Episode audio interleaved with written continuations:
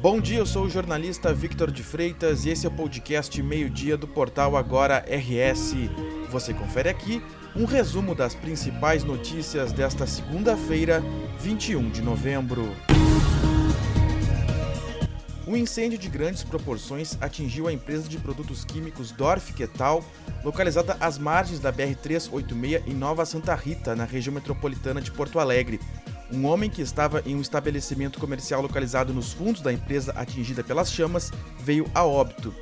Ele foi identificado como Clever Fanfan Sarmento, de 53 anos. Clever chegou a receber atendimento médico, mas acabou tendo uma parada cardiorrespiratória ainda na noite de domingo. Porém, a comprovação da relação do óbito com o incêndio só será confirmada pela necrópsia. O sinistro começou por volta das 6 horas da tarde deste domingo e se alastrou rapidamente. Várias explosões foram registradas por causa do incêndio e uma imensa coluna de fumaça se formou e pôde ser vista de Canoas e de Nova Santa Rita, além de outros municípios da região. O prefeito de Nova Santa Rita, Rodrigo Batistella, pediu que a população se afaste da área do incêndio por causa das explosões, causadas por produtos usados na área petroquímica.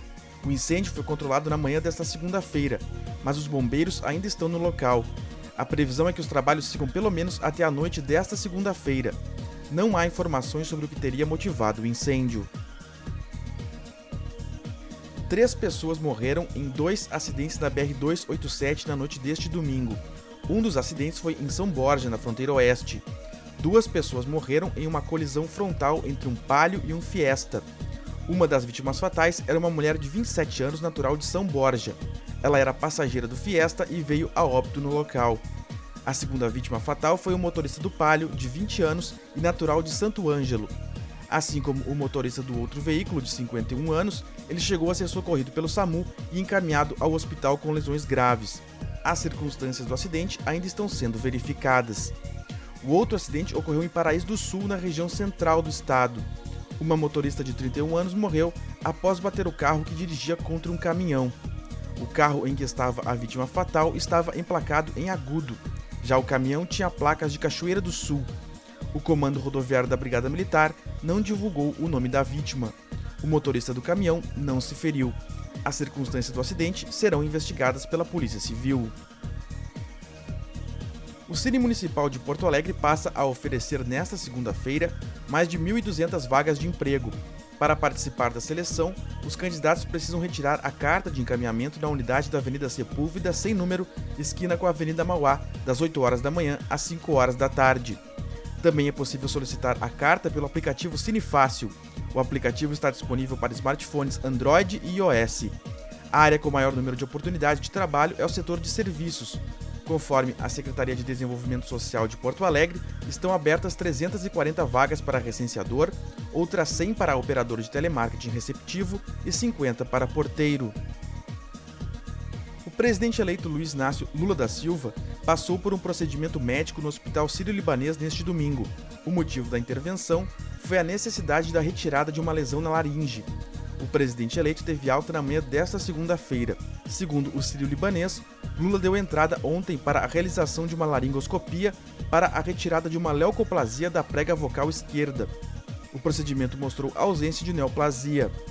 Lula teve a confirmação de uma inflamação nas cordas vocais e leucoplasia na laringe, que são manchas brancas no local, após realizar exames de rotina no dia 12 de novembro.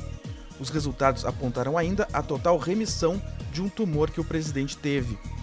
Além de todo o trabalho da campanha que o levou de volta ao Planalto, a retirada da lesão ocorreu após o presidente eleito ter cumprido uma extensa agenda internacional de compromissos na semana passada.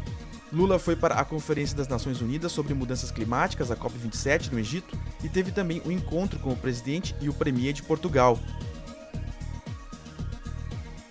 O tempo muda no Rio Grande do Sul a partir desta segunda-feira.